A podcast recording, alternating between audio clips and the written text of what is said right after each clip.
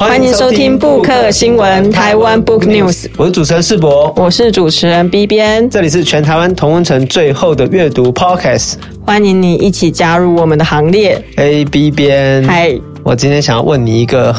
这个有点严肃的话题。好，你请问，就是呢，这个你知道，其实这几年来，这个台湾的社会运动啊，就是比较相对的消沉一点点。嗯嗯。但是在前几年，大概五六年前，其实台湾的社会运动还是有它一定的能量。对。那你有参加过什么社会运动吗？我之前有去过那个洪仲秋的。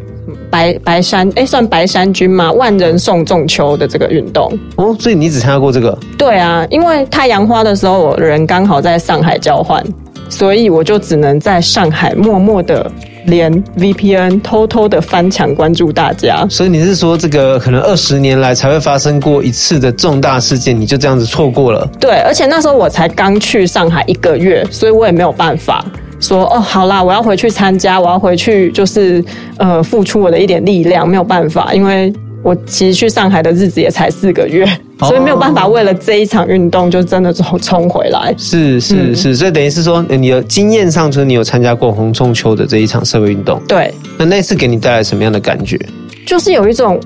哇，原来真的会有这么多人为了同一个议题就这样站出来，然后。呃，其实我们也站得很远，也看不到舞台。然后很多时候，其实你是不知道前方发生了什么事情，但你人就是会在那个地方，然后那个当下去感受那一场运动的主要的诉求是什么。哦，所以这个是社会运动的体验啦。对。哦，但是这方面来讲，就是等于是说，也只有这一次喽。对，因为我我算不算是那种呃穷州哎，我不是那种真的会冲到。那种街头上的那种人，我比较算键盘充足哦。对，因为我就记得说运动的时候，我就觉得蛮有趣。我妈也问我说：“哎、欸，你打刚怎一下？就你每天坐在那里是不是很无聊？”嗯，然后我都不好意思跟她讲说：“嗯，我都没有在做。”我都在冲来冲去。哦，你是你是真正的穷州，就是真正会冲到第一线的那一种。应该说就是协助协调一些事情吧。嗯、对啊，但是换个角度来讲，也是在参加社会运动之后才发现。说原来有一些书籍是在这个介绍社会运动的，而且台湾近几年还蛮多的哦。我觉得你有看过吗？我之前是有看过一本是国外翻译的，叫做《街头精神》。那它里面比较多就是介绍各国的一些街头运动，然后比较特别的一些口号跟照片。对，我之前是有看过这本。哦，就我觉得最近是这样，这几年其实台湾也开始关注到，好像社会运动本身是一个需要讨论的事情。对，哦，比如说，呃，我们就翻译了一本这个那个啊，忘记他的名字了，就是阿林斯基。阿林斯基的《叛道》，嗯，对对对，游击文化，没错。还有就是我朋友那个黄守达，还有张胜涵，还有于崇润，他们写了一本《鲁蛇之春》，也是那个，那是公共厕所吧？对对，之前的，对，就是他们等于是说，也开始关注到，好像社运动本身需要被讨论，对，哦，或者是需要被教导，是是，应该说就是大家一起切磋。对，好，那我们今天邀请到的来宾。我们今天邀请到的来宾是香港中文大学的社会科学院客席副教授沈旭辉教授。那他今天要帮我们介绍这本书，是由秀新新锐文创出版的，叫做《革命时代的书》。是，像这个跟我们刚刚讲的，其实都是在讨论社会运动。对，算是都是在讨论社会运动。而且这个这本书其实是翻译书啊，它是用国外就是介绍各式各样历史，大概应该是二十世纪以来的社会运动。对，那老师是在这个书的后面有写了一篇文章，那我们今天就特别请到老师来跟我们一起聊聊这本书。好，那我们就请老师，要不要跟大家自我介绍一下？好，大家好，其实我不是怎么介绍，我是研究国际关系的，所以我不是呃研究呃运动的人。可是因为我这我在香港的这朋友都是很很积极参加这一种运动的，像呃这本书的翻译，其实它是香港是典型的一种所谓的合理非。他是主张一种和平、呃非暴力抗争这个路线，所以在去年运动后期，他就觉得要有一些新的文章给大家一个方向。当当呃我们找不到一个很具体的目标的时候，所以就找到外国的一个原稿，再弄他现在的版本这样子。哦，其实也可以看到说，不同的书籍都有不同的面向啦。嗯，哦，有的像叛道，可能都讲的是这个反抗运动的一些理念啊，哦，概念啊。那或者像鲁蛇之春，其实强调的是这个呃，就是组织的工作，或者青年怎么参与运动。那我们看到这一本《革命时代》，其实它就有一个很重要的特色，其实就是非暴力。哦，它着重是很多非暴力的这个运动的原理跟逻辑要怎么来进行这样子。那我觉得在翻阅这本书的时候，其实也有蛮大的刺激，就是说，哎，好像我们确实需要把在街头上面学习到的或经验到的一些东西，开始的做一些整理。那却人家已经坐在前面了，我们可以就是从后面开始补充进去这样子吗？对、嗯、对对。那这边我想要先跟呃，我想跟老师讨论一下啊、喔，就是说，这在这一本书的重要性，就是说，哎，关于你怎么来看，就是说，为什么他这时候的出版对大家是有帮助的？我想要最重要的到这个论点就是，呃，每一个社会不可能所有人都是很前的一种人，大家都是。正常，你要工作，你要上学，可是只要每一个地方，它有百分之三点五的人，他愿意走出来，他有一个呃 innovative mind，他愿意改变，通常到了最后都可以改变。当然，他是一个翻译，他的我的朋友，他很希望在现在很低气压的时候，带给香港人一点希望，因为很明显在可见的将来很难有很明显的改变。可是他是鼓励香港，只要有百分之三点五的人，他可以坚持下去，其实还是有希望。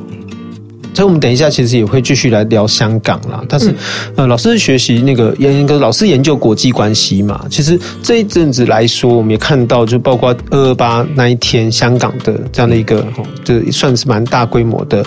逮捕审判，那以及就是这两天缅甸的状况，应该说这两个礼拜以来，其实缅甸的情况有很大的翻转。那老师怎么？我们先拉远一点来谈好，就是你怎么来看这样的，是不是一种民主的倒退，或者说一种自由的倒退现象？你会怎么来看这两个案例？所以我们是挺担心，因为你从前我们念念念书的时候了，就是民主制度啊，仿佛是那种呃没有替代品的，就是当时是呃冷战后期。往后我们说听了，there is no alternative，就是没有其他的路径。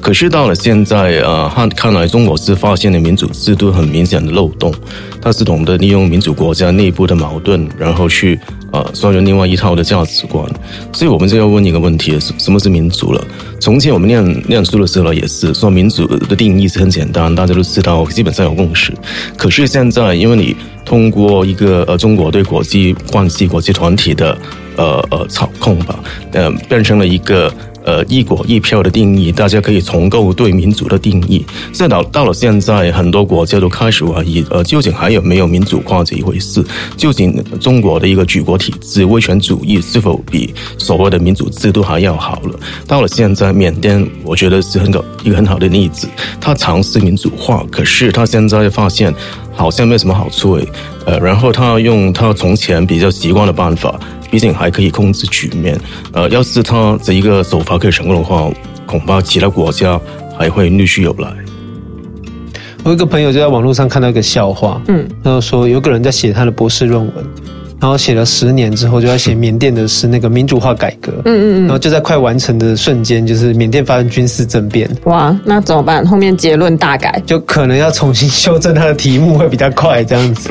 哦，但是确实世界局势的变动，好像反而不是我们一开始预估的那样子嘛。本来想说经济可以改变政治，然后经济的开放可以促成政治的改革，但是可以看到，像我们之前在讲那个强国志一样。我们那个上一季的节目，我们也翻译了，就是谈了一本那个关于网络封锁长城的这个书籍。那我们就看到了，其实科技的开放也反而促成了锁国，或者是这个禁政治的禁闭哦，这个反而更加的严重。那这样的一个情况，其实我觉得刚才老师也提到一个蛮重要的重点是，如果缅甸的这个情况成真而且有效，那么就势必会有更多的独裁或前独裁。的国家跟政权可能会考虑，甚至发现说，原来这个好像比较有用。那这对于整个国际跟这个世界上的一个民主自由的发展上，可能会造成很大的危机。对，毕竟在过去十年，像那个呃阿拉伯之春，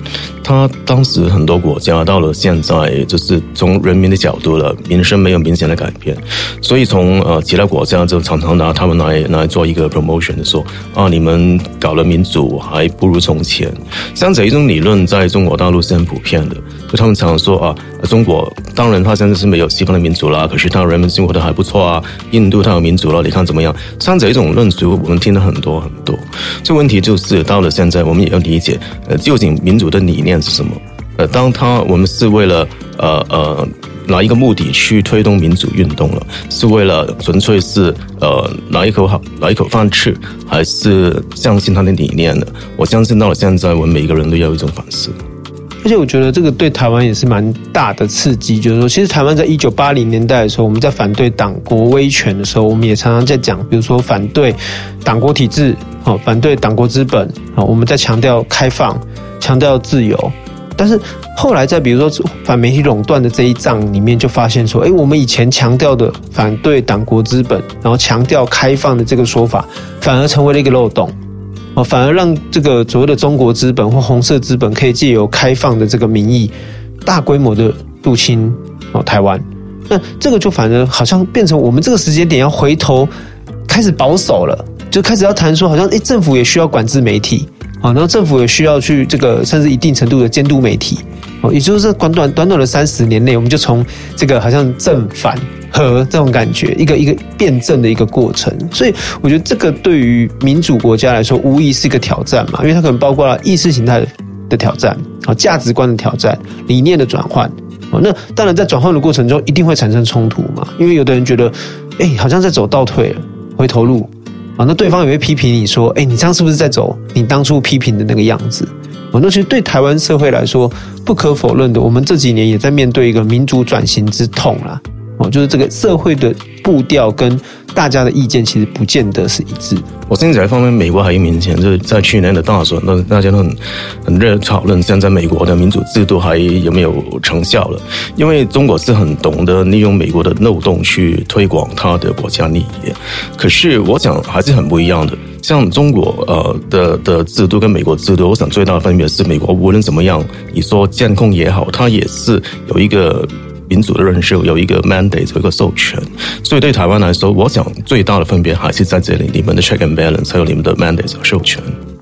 好，那我们回到这本《革命时代》这本书哦，因为这本书前面其实介绍了很多就是非暴力抗争的一些历史。那老师如何看待？就是从香港的这个所谓的合理非香港的这样子的一个抗争的模式，那如何来跟本书做一个结合呢？我们在阅读，或者是说我们未来嗯、呃、要从事类似的这种街头抗争的时候，要如何来做结合？这本书他也邀请了戴耀廷教授，他写了一篇文章了。他的是在二零一四年的时候呃。呃，就是发起那个占领中环运动了。为了他这个运动，他也坐牢了。现在前几天他也回去了。所以，我我想他个人，当当然很希望他有机会还可以来到台湾，给大家直接分享了。嗯，因为当当时就是一四年的我的运动，很多朋友都有很大的期望，会觉得啊，这是一个很大规模的一个动员，政府应该要听民意。可是到了最后是不成功的，因为他的不成功的话。在两年前，香港那个反送中运动，当然就多了很多不同的路线。呃，所谓的合勇部分，就是在合理费以外，还有一些街头，呃，叫勇武的朋友。可是到了最后，也是不成功了。其实，当当然，他最当初我们就觉得，香港人在二零一九年的时候是非常。呃，有一个 consensus，非常有一个共识，大家都很不喜欢那个条例，所以才有一个破纪录的两百万人的上街。这在所有国家地方当中的比例都是破纪录的高。可是到了最后，无论是河的、勇的哪一个方向，你面对北京。结果都是不成功，所以这一本书就在刚才我们说的背景以以下出现。你们呃，就是香港人眼中了，就觉得已经用尽了所有的办法，和平的、理性的、不怎么和平的，什么都用了，可是到了最后还是要反效果。所以他呃，那个翻译的朋友都觉得，现在还是要回顾一下其他地方的案例，希望在未来还有一点希望。哎，老师这边想要请你帮大家补充一下，因为可能听众朋友的还像 B 边一样年轻的，可能就对于运动的发展过程不见得那么清楚哦。可能像连台湾的，比如野野百合到野草莓，然后以及后来运动都不见得会知道，所以我们想请老师可不可以帮我们补充一下，就是关于说香港的部分，就是最早的刚才提到的战中这个运动，我们先从战中开始谈起，好不好？可以可以再软一点点，就是香港就是一九九七年回归吧，就是主权移交了。给中国，然后在二零零三年有一个五十万人的大游行，他是反对就是基本法二十三条，就是国家安全立法。当时那个二十三条跟现在香港的国安法是很不一样的，当时还是一个内部立法的程序，所以大家还可以发表意见，还可以反对。现在我们这一个国安法就是中央政府直接把它呃抛下来，是我们没有反对的空间。所以在二零零三年开始，香港人就有了一个整个传统吧，每年七月一号也是香港的主权移交的那一天。呃，当时有五十万人游行，往后每一年的七月一号都有一个游行的传统。呃，到了二零一四年，那是就是很大规模的一个反，就是一个呃占领中中环运动。当时的大火线是呃中国的人大，他给了一个香港民主化的一个框架，所谓的八三一框架，它是定义了怎么样选我们的特首。呃，它基本上有一个提名委员会了。呃，所以在在我们从西方学习的理论都觉得，那不是一个民主制度。而，是一个操控的民主，有点像伊朗的方案，所以当时就呃戴教授就发起了这个运动，很多就是年轻人都很积极的参加。当时他是很强调爱与和平，就是就是你在打你骂你，你也不要还手，是有点像呃甘地，还有就是马丁，他是这样说，马丁路德 King，这这当时他的意愿是这样子。可是他的理想很难在香港的情况实现，因为你你在其他的地方，他最后可以成功，毕竟他他的政府自己可以控制自己。你在香港，你就是可以改变了政府，呃，上头还是有个中央政府，呃，所以呃，一四年的运动到了最后是坚持了八十九天吧，应该到了最后就是政府清场的时候，其实大家已经关注成都。大幅的下降，呃，所以到了二零一九年，当时一个跟台湾很有关系的逃犯条例了，香港人有个叫呃陈同佳，他台湾杀人回香港，呃，政府用这个借口说我们要呃修改一个条例，基本上就是呃它的 implications 呢，就是呃逃犯跟中国大陆也有一个可以相互呃就是引渡的制度，当时很多香港人都很担心，只是呃拆掉了香港跟中国大陆之间的防火墙。呃，所以就很快，就是当当初大家不是很注意了，慢慢过了几次的游行，到了去年的六月，那就变成了两次非常非常大规模，刚才我们说的一百多万人、两百万人的游行示威。呃，往后就演变了，大家在电视台也常常也看到了画面，就是一个反送中的运动。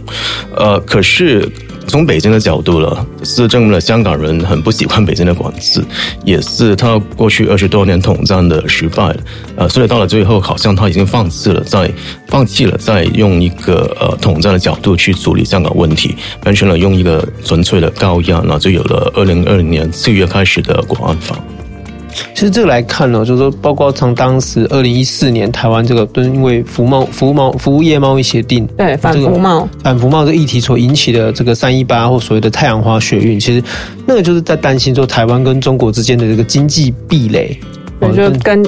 中国越来越密切，对，离不开。是，可是这是经济上的，对。哦，可是我们刚才在那个香港香港的情况来看，可以是说是第一个是，当然在政治上面的那个壁垒本来就相对来的模糊嘛，但是相对的后来的司法上的，哦，这个是引导致说香港朋友对于这个所谓反送中、送中条例这件事情的反感，哦，那当然就让这个抗争逐渐的升级嘛。这背后的大的方向还是就是所谓的一国两制的制度里面有没有一个防火墙的存在？你要是根据香港现在的情况呢，就是很快，呃，香港人员呢的 identity 就会很很容易给冲淡，呃，所以当时我想一九年大家都把它当做一个所谓的 end game 呢，要是不成功的话，呃，大规模的改变呢就会出现了。现在也证明了大规模改变已经出现了。是，所以这个过程的发展其实。不可否认的，就是从对于台湾人来说，台台湾社会来说，其实香港社会的这几年的改变是我们从来没有想到的了。哦，就我们从来没有意料到说，这个在中国统治下的香港会在这么短的时间内有这么大的变化。哦，而且这其实是一个体制的变化，但它应该也是一个国际的变化，因为同时之间，中美的关系也在大幅度的改变。然后香呃中国跟香港之间的关系也在大幅度的改变，所以这对台湾来说不可否认是一个很大的冲击。对，其实很很多的启发，因为你当时呃，香港就是主权移交的时候，基本上大家没有想很多政治的问题。香港人从前也不是那么喜欢政治，可是到了这几年，是很明显的，大家都知道再这样下去了，真的不行。呃，现在香港基本上已经不是从前的香港了，这是国安法以后跟呃深圳、上海也会没有什么大的分别。现在我们还可以看到一些香港新闻跟香港的。呃，就是呃呃，反对派的领袖的行为动态，可是我想在未来几年应该在很难，所以在这一个改编，我想对台湾的朋友应该还是有很多的启发啊、就是呃，中国处理香港问题，它从来是一个权宜之计，它是一国两制，它其实没有一个很明确的 end game，它当时是把它当成一个过渡期，所以现在它用它的名词了，是二次回归，有了国安法以后，才是一个。呃，香港真呃，就是确实跟中国没有很大的分别的，在北京的眼中呢，才是一个真的回归。我们本来的本来不懂的地方是说，台香港一直过去是台湾跟中国之间的一个，就是有点要宣传的一个媒介嘛。比如说他会说，哎，这个一国两制的很好的案例，在香港这样子。那可是因为台湾跟中国之间的关系，其实这个并没有改变。嗯，可是中国却直接改变了它跟香港之间的关系。那这对台湾人来说，当然会变成一种像说，哎，原来你的招牌并没有想象中这么闪亮。那为什么他会选择用这样的一个代价去牺牲说台湾人对一国两制的期待或想法？其实我想刚才啊，就像他对香港啊，从北京的角度，他说，呃，当当初他对香港人还是有一点点好意了，他觉得对香港人起码比。对新疆人来说，西藏人来说，对香港已经很不错了。可是香港人还是不领情，常常要反对这样，反对那样。到了最后，可能他已经没有内心了，他会觉得还是用我们最擅长的办法，呃，高压处理就好了。所以对台湾，我想也是这样，一国两制在台湾境内的民意应该是很低很低，大家也不接受。所以北京就觉得，反正你们不接受，香港就没有这个价值了。现在香港反而有另外一种价值，就是他用最强的办法处理香港，对台湾变成了一个恐吓。所以也是一个一国两制，也是北京对台湾的 message，可是它的内容是已经完全改变了。那老师，如果像我们这样子，从一九年到二零年，看到这样香港的民主局势好像一步一步的倒退，然后被国安法这样继续的限制住的话，那你怎么看待这样香港的民主的未来呢？其实我我在台湾的时候，常常都有朋友，就是包包括政府的朋友啊，常常问一个问题，呃，要是你们在一九年的时候不是走出来，还是这样子有一点点成果就回去回家了，是不是香港可以避免现在这一劫了？可是。我们真的看法就是，要是当时不走出来的话，香港跟中国慢慢的融合还是难以避免的。呃，因为这是一个既定的方针。呃，中国在习近平时代，它定义国家安全的呃范围其实非常非常广泛。老早已经把香港纳在里面，所以其实一个实践的问题，不是一个大方向的问题。所以刚才你说还有没有有没有希望香港民主化？我就坦白说，我觉得香港跟香港人是两个不同的概念。你要在香港，现在中华人民共和国香港特区境内要推动民主化。我觉得坦白说很难很难，呃，像我们刚才说了，你用这本书介绍的方法，你就是可以成功改变了香港政府，也不可能改变中央政府。呃，可是香港人是另外概念，香港人不一定在香港里面出现，呃，他们到了别的地方可以弘扬他们对于民主的追求，他们的理念，这一方面我反而是相对乐观的。其实那个吴乃德老师哦，他在这个前几年有出版一本那个一九八七台湾最好的时刻嘛。那其实里面，呃，就有提到说，他认为啊，我我我自己很那个武断的诠释他的书籍，就是其实他是在这个这本书里面一个重点，就是说选举是台湾民主化一个很重要的变因啊，也是一个很大的刺激，它帮助台湾社会，不管选举的输赢是如何，可能它终究让台湾社会得到了一个动员跟思考的机会。那但是不可否认来讲，就这一两天的新闻，让我们对于吴乃德老师的这个说法，哦，能否适用在香港，其实产生了非常大的问号。其实香港，因为在过去，我这个可能要解释一点的，就是呃，香港作为一个从前的港英的殖民地了，通常在英国殖民地到了后期，它都有一个民主化的过程，然后慢慢有一个议会出现，然后就呃权力的交接呢，当了当地的的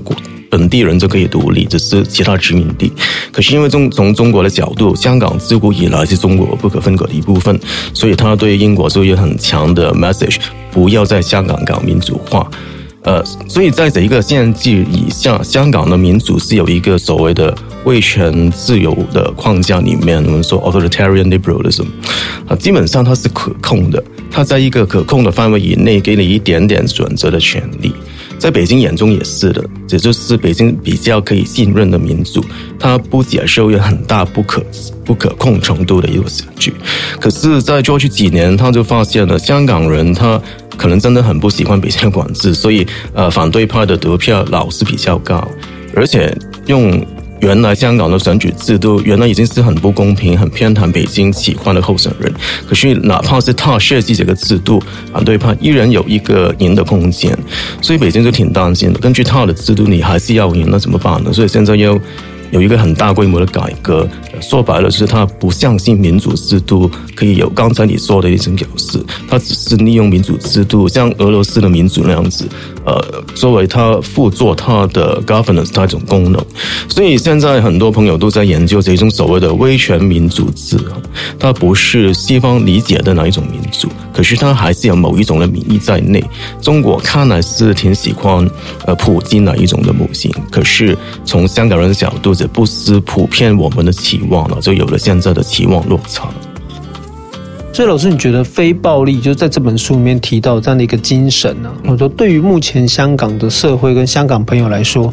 这件事情之于他们会是一个什么样的呃，说是价值，或者会有产生什么样的的功用或贡献呢？我们要返回最当初我们首先讨论的大前提是非暴力也好，你说。呃，勇武也好，是为了一个什么样什么样的目的？你你要是说啊，现在要举办一个非暴力运动，然后我们要期望明天就要改变了，不可能。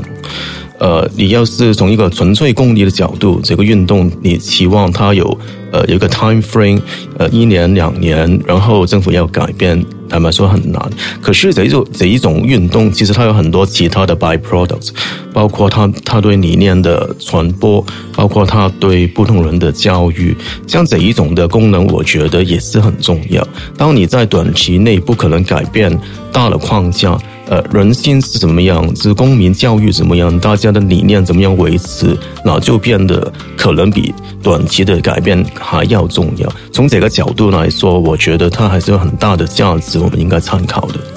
那其实就有点像是这个台湾社会哈，学校里面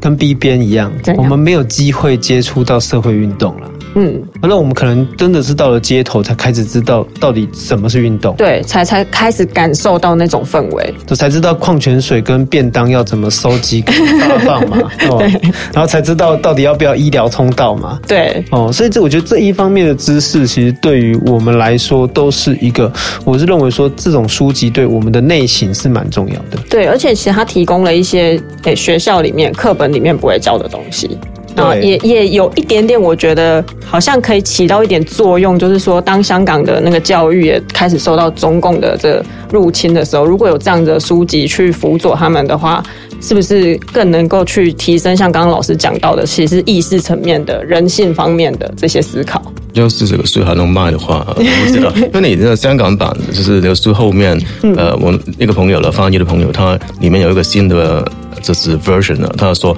呃，我要保证现在里面内容都是跟香港国安法没有违反的啊，什么什么。就我有看到那个 搬到那边。那这里，你刚才说香港的老师，你在课堂上往后还有没有畅所欲言的空间？嗯，也很难说。现在他们他们也说要改变，所有班房里面也要放那个 CCTV，然后要全天候的监控。所以他这从这个角度看来是很悲观。可是刚才你说的还是很对，就是你你就是在。班房里面看不到这个书，你在网络上面也应该可以看到。你说你封网，你就是中国大陆还是有 VPN 可以走出来。嗯，所以路毕竟还是人走出来的。到了最后，我们还是有一点正能量吧，坚持一点理念还是我们的责任。啊，走过最黑暗的时刻的台湾呢、啊，相信我们可以继续跟其他地方的人民一起走向光明的时候。嗯，好，有任何意见或者想推荐什么书籍，一起在节目上聊聊，都欢迎到我们的 IG 或者写信给我们。我们的 IG 是台湾 Book News，我们的信箱也是台湾 Book News 小老鼠 gmail.com。好的，那我们这个今天的节目就到这边，我们谢谢老师，谢谢，谢谢老师，那我们下次见，拜拜，拜拜。本节目由 Raymo 读墨电子书、KK 书与布克新闻台湾 Book News 联合制播。Raymo 是台湾最大的繁体中文电子书，KK 书是 KKBOX 集团推出的全新知识聆听服务，十五分钟为你说重点。布克新闻与你继续爱读一万年。